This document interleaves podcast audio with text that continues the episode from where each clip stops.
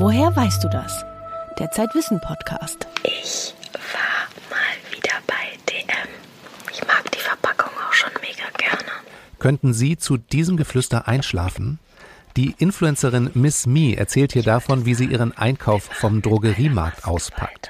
Millionen Menschen weltweit hören Flüsterpodcasts dieser Art, wenn sie abends im Bett liegen. Die Wissenschaft hat sich angeschaut, wie Menschen am besten in den Schlaf finden und vor allem, ob Musik dabei hilft. Mehr dazu gleich. In unserem zweiten Beitrag geht es darum, wie wir uns eines Tages wohl an die Corona-Pandemie erinnern werden. Es gibt im Haus der Geschichte Österreich schon eine erste Ausstellung über die Pandemie. Außerdem möchte ich Sie um Feedback bitten. Wir haben nämlich zwei neue Rubriken eingeführt.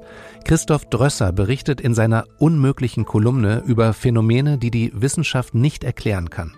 Sie hören die Rubrik ungefähr fünf Minuten vor Schluss. Und in der Kolumne Mensch Marie berichtet Marie Brandt über sonderbare Erkenntnisse aus ihrem Alltag. Diesmal versucht sie mithilfe der Wissenschaft, ihre Träume zu steuern. Schreiben Sie uns an redaktion.zeit-wissen.de. Ich bin Max Rauner vom Zeitwissen Magazin. Wenn man abends nicht gut einschlafen kann, hilft es dann, Musik zu hören oder ein Hörbuch, einen Einschlafpodcast? Diese Frage treibt Menschen mit Schlafstörungen um und sie treibt auch die Wissenschaft um. Bei mir im Studio ist meine Kollegin Annelena Leidenberger. Hallo Annelena. Hi Max. Du hast dich in die Schlafforschung eingegraben. Ja, genau. Ich habe mit einer dänischen Schlafforscherin und mit einem Experten aus Australien über die Wirkung von Musik gesprochen. Und in der Recherche bin ich auf was sehr Interessantes gestoßen. Ein Flüster-Podcast. Ich habe noch einen weiteren geholt. Und es war dreimal das Raten, wie der Tee heißt. Das ist ein sogenannter ASMR-Podcast. Es gibt Lovely Tee. Ich meine, wie krass ist das denn? Das ist eine Influencerin aus Deutschland mit dem Pseudonym Miss Me. Meine Früchtetee, ich hätte mir den geholt. Also trotzdem, obwohl ich keinen Früchtetee so gerne mag. Sie berichtet hier davon, wie sie ihren Drogerieeinkauf auspackt. Und das hören sich wirklich Menschen zum Einschlafen an. Auf YouTube hat Miss Me mehr als 70.000 FollowerInnen. Sie ist auch auf Spotify, Instagram und TikTok unterwegs. Wofür steht ASMR? Das steht für Autonomous Sensory Meridian Response. Wow. Das klingt jetzt vielleicht wissenschaftlich, das ist aber eher ein Fantasiename. Aber ASMR-Fans berichten, dass sie beim Hören ein Kribbeln auf der Haut spüren. Das wiederum hilft ihnen dabei einzuschlafen. Was sagt die Wissenschaft zum Thema Hilfsmittel beim Einschlafen? Zu ASMR gibt es bisher nur wenige Studien. Die berichten zwar von dem Entspannungseffekt, aber das Phänomen allgemein ist bisher wenig erforscht. Anders ist es mit Musik zum Einschlafen. Das ist schon ein bisschen besser erforscht. I'm Dr. Thomas Dixon, and I'm an expert in the science of music. Specifically, I conducted my doctoral thesis on the psychology of music for insomnia. Insomnia, das ist Schlaflosigkeit und davon spricht man in der Medizin, wenn Schlafprobleme mindestens in drei Nächten pro Woche über mindestens drei Monate auftreten. Gelegentliche Schlafprobleme hat jeder mal, oder? Genau, das ist vollkommen normal und auch Schwankungen sind wirklich nichts, worüber man sich Sorgen machen muss. Wenn du bis zu 30 Minuten zum Einschlafen brauchst, ist das völlig okay. Thomas Dixon hat seine Doktorarbeit in Australien an der University of New South Wales geschrieben. Unter anderem hat er dafür Studierende befragt, welche Songs sie zum Einschlafen benutzen. Not to your surprise, Fergalicious by Fergie isn't a piece that was successfully used for sleep. Not quite sure why the participant chose that. Ja, also ein Teilnehmer hat Fergalicious angegeben, hat aber auch gesagt, dass ihm das nicht so viel gebracht hat. Okay, das ist schlecht zum Einschlafen. Ich glaube, diese Erkenntnis gehört in die Rubrik wissenschaftliche Erkenntnisse, die wir sowieso schon geahnt haben. Ja, da würde ich dir auf jeden Fall zustimmen. Es gab aber auch Lieder, mit denen es besser funktioniert hat. One of the pieces that I enjoyed the most of those pieces that had successfully aided sleep was Dearly Beloved. And that's actually from a video game which I'd played as a younger child. Not only was there fond memories from that perspective, but also it's just a beautiful, relaxing piece of music.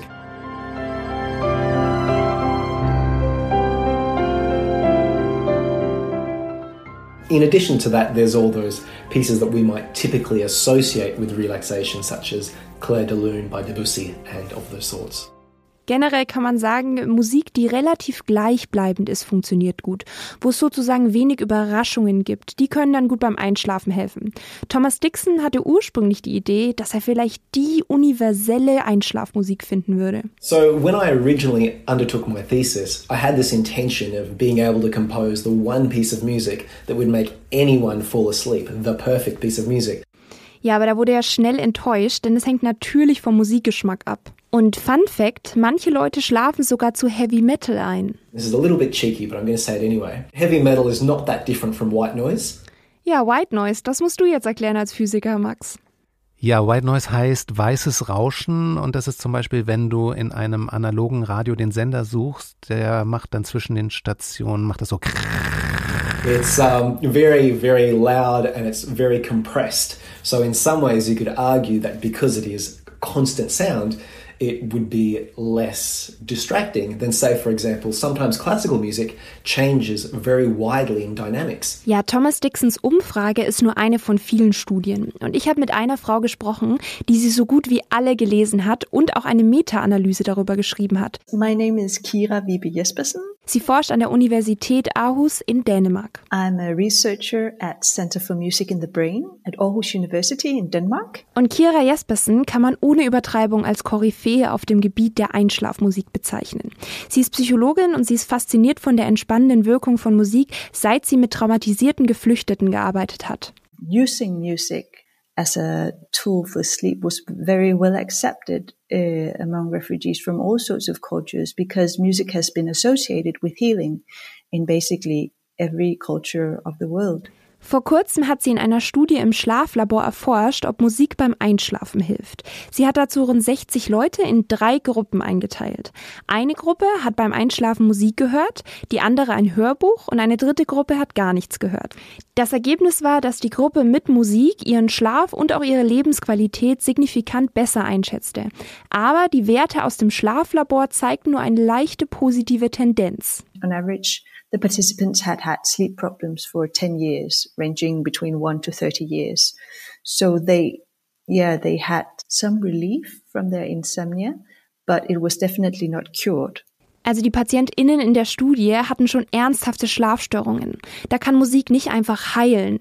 For persistent insomnia, music is not a, like a standalone treatment. Da helfen dann nur noch Schlaftabletten. Nee, da helfen nicht nur noch Schlaftabletten. Es gibt ja auch noch die Verhaltenstherapie, die da wirkt. Musik kann aber immer eine hilfreiche Unterstützung sein. If you have difficulty sleeping because uh, you're living in a very busy place with lots of uh, noise, then music will be helpful because it masks the environmental sounds. Ja, Musik kann von Umgebungsgeräuschen ablenken. Das kann man sich auch vorstellen, zum Beispiel wenn man an einer befahrenen Straße wohnt. Und Musik kann auch die Emotionen regulieren. But if you have difficulty sleeping because you're depressed, music may help you uh, via the emotional effect of music. Vielleicht noch zum Schluss. In den USA hat die Gesellschaft für Schlafmedizin festgestellt, dass der Stress in der Corona-Pandemie vielen Menschen sprichwörtlich den Schlaf raubt. Und die MedizinerInnen raten zu den drei Ds. Detect, Detach und Distract. Detect heißt Schlaftagebuch führen und Schlafstörungen erkennen. Detach heißt, nutze das Schlafzimmer zum Schlafen, nicht zum Fernsehen, zum Arbeiten oder zum Videospielen. Distract heißt, lerne Ablenkungstechniken, die das Gedankenkreisen verhindern. Okay, Aha-Regel und DDD. Annelena Leidenberger über den Stand der Einschlafforschung. Danke, dass du dich da eingewühlt hast. Sehr gerne. Mensch Marie, die sonderbaren Entdeckungen der Marie Brandt. Ich erlebe manchmal so Tage, die fühlen sich an wie ein langer Albtraum. Da kommt dann alles auf einmal und ich kann nichts dagegen tun. Es gibt aber auch genau das Gegenteil, nämlich Träume, in denen man selbst bestimmen kann, was passiert. Das Ganze nennt sich Klarträumen. Das bedeutet, man ist im Traum bei vollem Bewusstsein und merkt auch, dass man träumt. Wenn das passiert, dann kann man die eigenen Träume hautnah erleben. Also man kann tun und lassen, was man will. Sandburgen bauen, rumknutschen, Bundeskanzlerin spielen, eben alles, was man sich vorstellen kann. Im Klartraum ist man in seiner ganz eigenen alternativen Realität. Und das habe ich die letzten Wochen tatsächlich erlebt. Klingt wie aus einem Science-Fiction-Film. Ein bisschen ist es auch so. Im Klartraum kann ich zum Beispiel tauchen gehen und dann kribbelt es tatsächlich in meinem Bauch. Also es ist total aufregend und fühlt sich echt an. Und Klarträumen kann jeder lernen, sagt die Klartraumforschung. Menschen wie mich nennt man Oneironauten, also Traumfahrer. Schon als ich ein bisschen jünger war, habe ich solche Träume gehabt, aber eher zufällig. Vor Vokabeltests habe ich zum Beispiel im Traum nochmal die Wörter geübt. Ich wollte aber lernen, wie man das ganz bewusst auslösen kann. Dafür gibt's unfassbar viele Techniken in Praxisbüchern oder in Internetforen. Alle versprechen aber so ziemlich das Gleiche, nämlich ganz einfach eine eigene Traumwelt aufbauen. Sowas wie Klartraum-Crashkurse. Oft ist es sehr esoterisch. Menschen suchen nach Erleuchtung, nach geistiger Vollkommenheit. Teilweise so extrem, dass sie süchtig danach werden und im echten Leben die Bodenhaftung verlieren. Ich wollte mir aber die Wissenschaft dahinter anschauen. Klarträume sind in der Psychologie schon länger ein Thema. Der deutsche Traumforscher Paul Tholey hat in den 80ern die sogenannte Reflexionstechnik aufgestellt. Träume oder wache ich, hat er die genannt. Und nach der Anleitung habe ich geübt. Das geht so. Tagsüber frage ich mich regelmäßig, ob ich gerade träume. Überall und immer, wenn ich dran denke. Klingt banal, schärft aber tatsächlich mein kritisches Denken. Ich hinterfrage also meine Realität, bis ich die Haltung so verinnerlicht habe, dass ich sie wortwörtlich im Schlaf anwende. Und das ist auch schon der wichtigste Punkt. Will man seine Traumwelt gestalten und steuern, muss man wissen, dass man gerade träumt. Dafür habe ich auch ein Traumtagebuch geführt. Also alles, was ich träume, habe ich darin aufgeschrieben. Damit erkenne ich wiederkehrende Motive. Ich träume zum Beispiel oft von Berner Sennenhunden. Begegnet mir einer, dann hinterfrage ich sofort, ob ich vielleicht gerade am Träumen bin. Laut Paul Toley dauert es im Schnitt so vier Wochen bis zum ersten Klartraum. Bei mir war es mit Übung und Geduld schon nach 14 Tagen soweit. Da habe ich dann im Traum Hunde gestreichelt. Ich bin relativ schnell wieder aufgewacht, aber über Jahre kann man das Klarträumen immer mehr üben und auch festigen. Ich habe mich natürlich sofort gefragt, wofür man das benutzen kann. Es gibt zum Beispiel Musiker, die im Klartraum nach der perfekten Komposition suchen und sie tatsächlich finden. Das kann also wie eine Art Ideenschmiede funktionieren. Oder man übt bestimmte Bewegungsabläufe. Tatsächlich gibt es Studien, die idiomotorisches Training belegen, also dass ein reines Gedankentraining Leistung erhöhen kann, zum Beispiel bei Sportlern, die üben dann besser zu schlagen. Wenn man also sehr lange übt und sehr ehrgeizig ist, kann man im Schlaf seine Leistung steigern. Die Frage ist natürlich, ob man das überhaupt will. Mir begegnet Selbstoptimierung schon überall im Leben. Meine Träume sollen ein Rückzugsort sein. Ich genieße daher lieber das Abenteuer. Traumforscher sind sich übrigens sicher, dass Klarträume helfen können, Albträume zu bewältigen. Gerade wird danach geforscht, ob sie nicht sogar in Verhaltenstherapien eingesetzt werden könnten, um innere Ängste besser zu behandeln. Ein Klartraum kann also alles oder nichts sein. Ich kann mich einfach in den Urlaub beamen. Vielleicht ist das aktuell sogar ein kleiner Trost in urlaubslosen Zeiten. Ich fühle mich tatsächlich morgens erholter, wenn ich nachts im Meer tauchen war. Aber man braucht ja auch Abwechslung. Ich wollte schon immer mal in die Stadt Osaka und mir japanische Tempel anschauen. Vielleicht heute Nacht.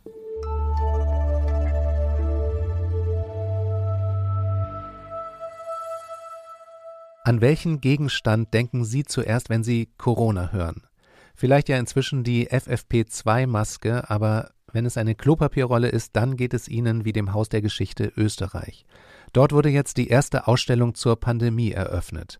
Mirjam Steiner ist aus Wien zugeschaltet. Hallo Mirjam. Hallo Max. Wie werden wir uns eines Tages an die Corona-Pandemie erinnern? Mit dieser Frage bist du ja losgezogen und die erste Station war das Haus der Geschichte in Wien. Ja, genau. Die haben eine Online-Ausstellung zu Corona gemacht und ich habe mich mit der Kuratorin Laura Lang-Eder und mit der Museumsdirektorin Monika Sommer über Zoom verabredet und dann haben wir uns praktisch gemeinsam da durchgeklickt und Laura Lang-Eder hat die Objekte vorgestellt. Ich denke, ein guter Einstieg ist ähm, ein Objekt, das man auch jetzt nach dem ersten Jahr schon als ikonisch betrachten kann, und zwar die Rolle Toilettenpapier. Das war in Österreich also nicht anders als in Deutschland. Also es ist ja interessanterweise mit, mit Bekanntgabe des ersten Lockdowns zu einigen Panikkäufen gekommen. Und das zeigt aber, finde ich, sehr schön dieses Unbekannte an der Situation, dieses Unwirkliche. Also unsere Generation kannte eine, eine vergleichbare Krise mit Ausgangssperren ja nicht. Und diese Panikkäufe zeigen sehr schön diese anfängliche Unsicherheit. Die Ausstellung zeigt aber auch Plakate einer Demo gegen die Corona-Maßnahmen oder zum Beispiel eine bei der ersten großen Massenimpfung in Wien gelehrte Impfstoffampulle.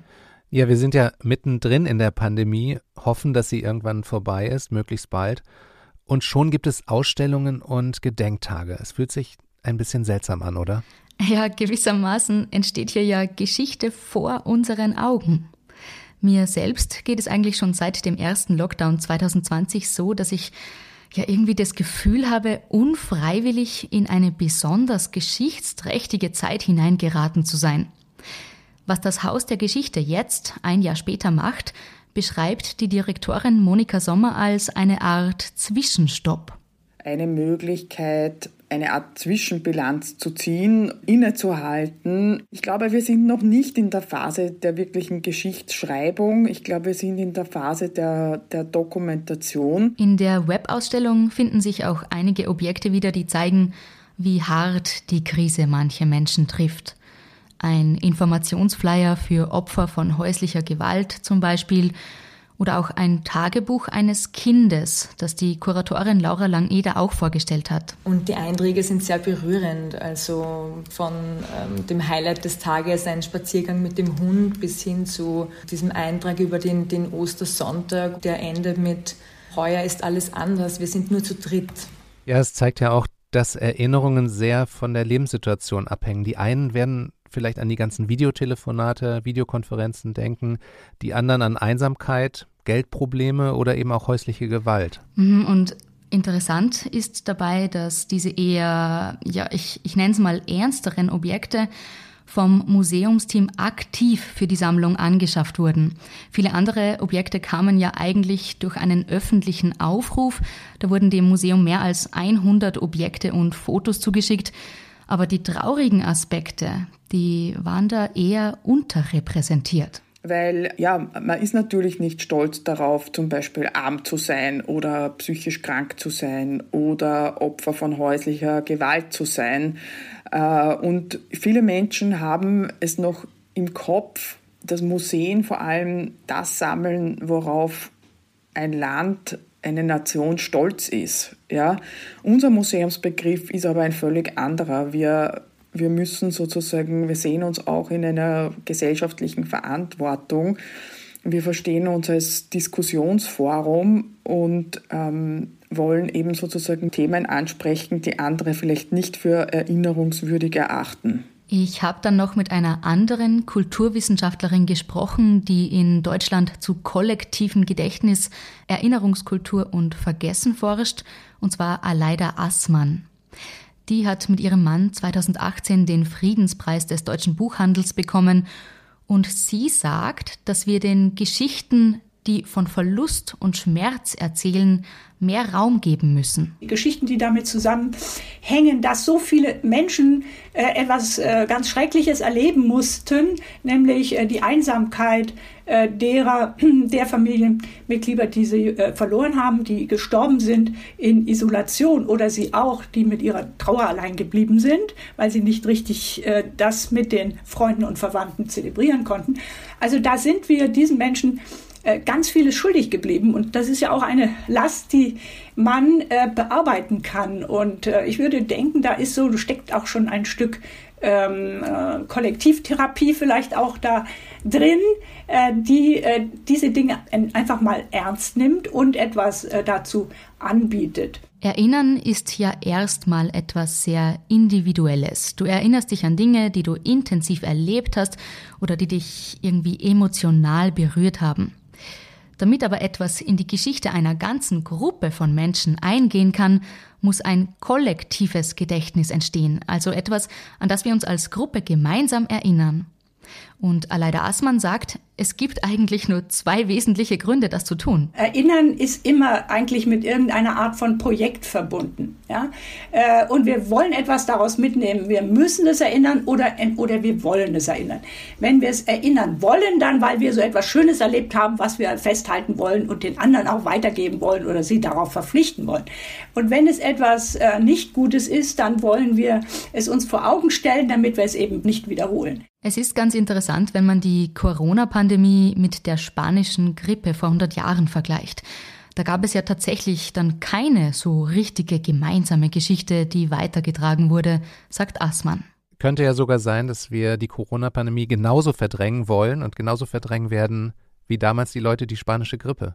Naja, ähm, Assmann sagt, da gibt es doch einen großen Unterschied. Also was damals ganz anders war, war, dass es ja alles im Schatten des Ersten Weltkriegs passierte, ja, also direkt nach dem Krieg. Und da hatte man, hatte die Gesellschaft, haben alle Gesellschaften ein riesiges Erinnerungsproblem gehabt, beziehungsweise Thema. Denn an Kriege erinnert man sich intensiv. Das ist was Menschengemachtes. Anders als eine Pandemie, die einen trifft. Äh, und da sind immer ganz viele Emotionen hineingewirkt. Äh, und ähm, es sind natürlich auch Absichten und Projekte damit verbunden, kollektive Projekte der Nationen.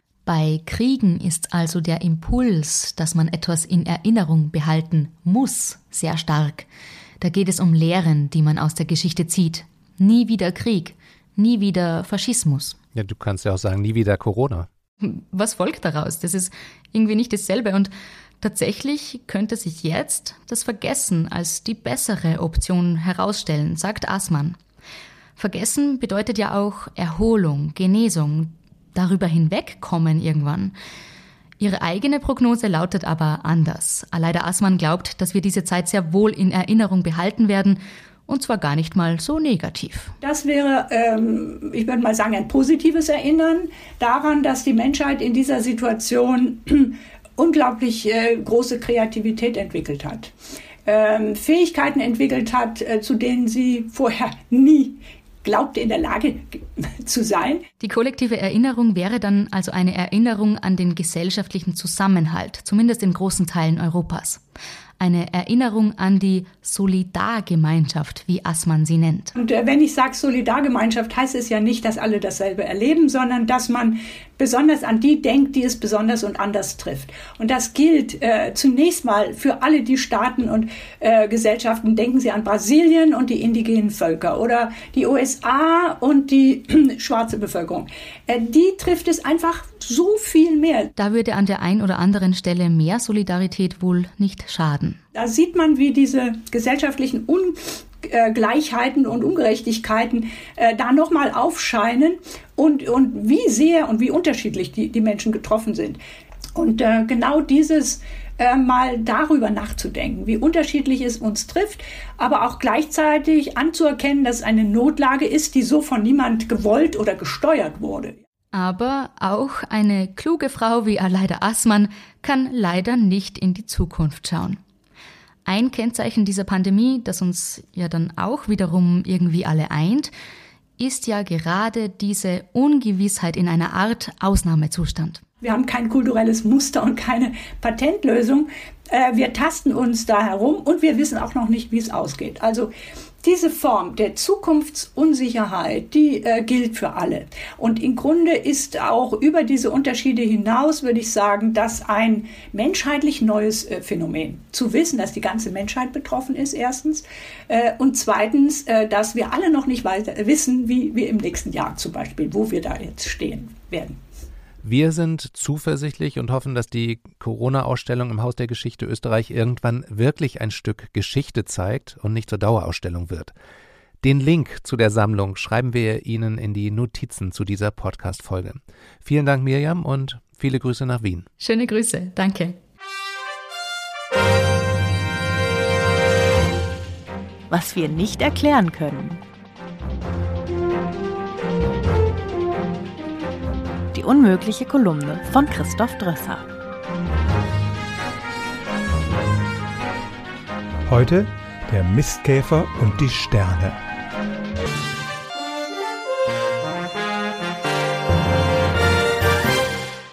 gibt ungefähr 8000 Arten von Mistkäfern auf der Welt, die leben von dem, was andere Tiere zurücklassen. 600 davon tun das, was uns heute interessiert. Sie formen aus den Exkrementen anderer Tiere eine fast perfekte Kugel, die sie als Nahrungsvorrat nach Hause in ihren unterirdischen Bau rollen. Das Problem.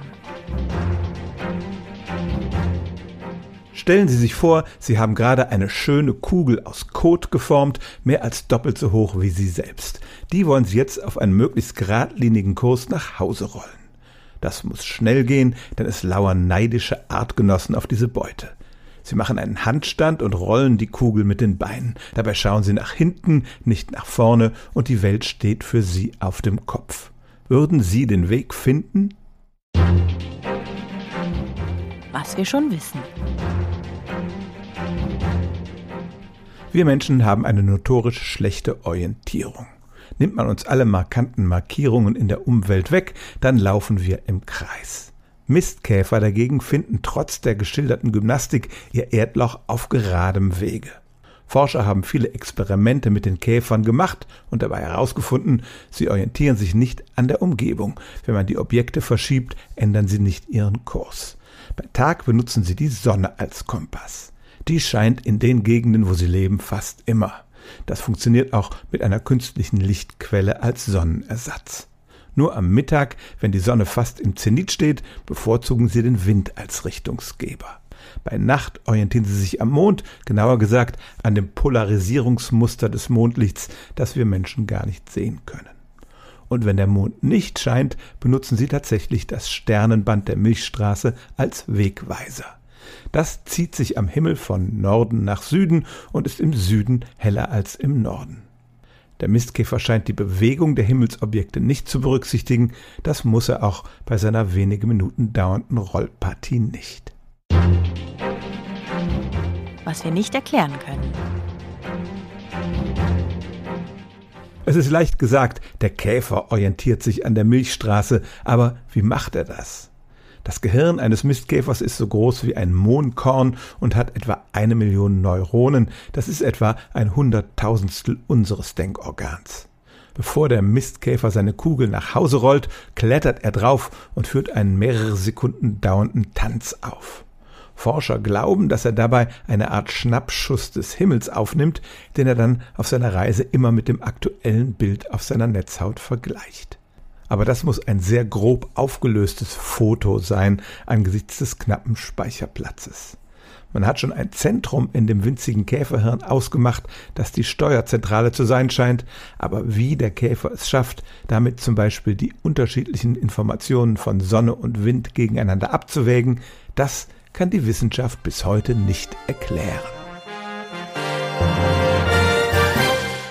Die unmögliche Kolumne von Christoph Drösser. Nächstes Mal geht es um das Rätsel, warum wir Menschen überhaupt schlafen müssen. Im neuen Zeitwissen-Magazin startet eine Psychologieserie. Wohin mit den dunklen Gedanken und Gefühlen? Im ersten Teil schreibt der Psychotherapeut Wolfgang Schmidbauer darüber, warum Verdrängung manchmal besser ist als ihr Ruf. In der Titelgeschichte empfehlen berühmte Autorinnen und Autoren acht Wanderungen gegen den Stress des Lebens. Mit Texten von Judith Herrmann, John von Düffel, Sora del Buono, Michael Krüger und anderen und mit GPS-Daten. Ein kostenloses Probeheft bekommen Sie unter zeit.de slash wissen-podcast. Ich bin Max Rauner. Bis bald.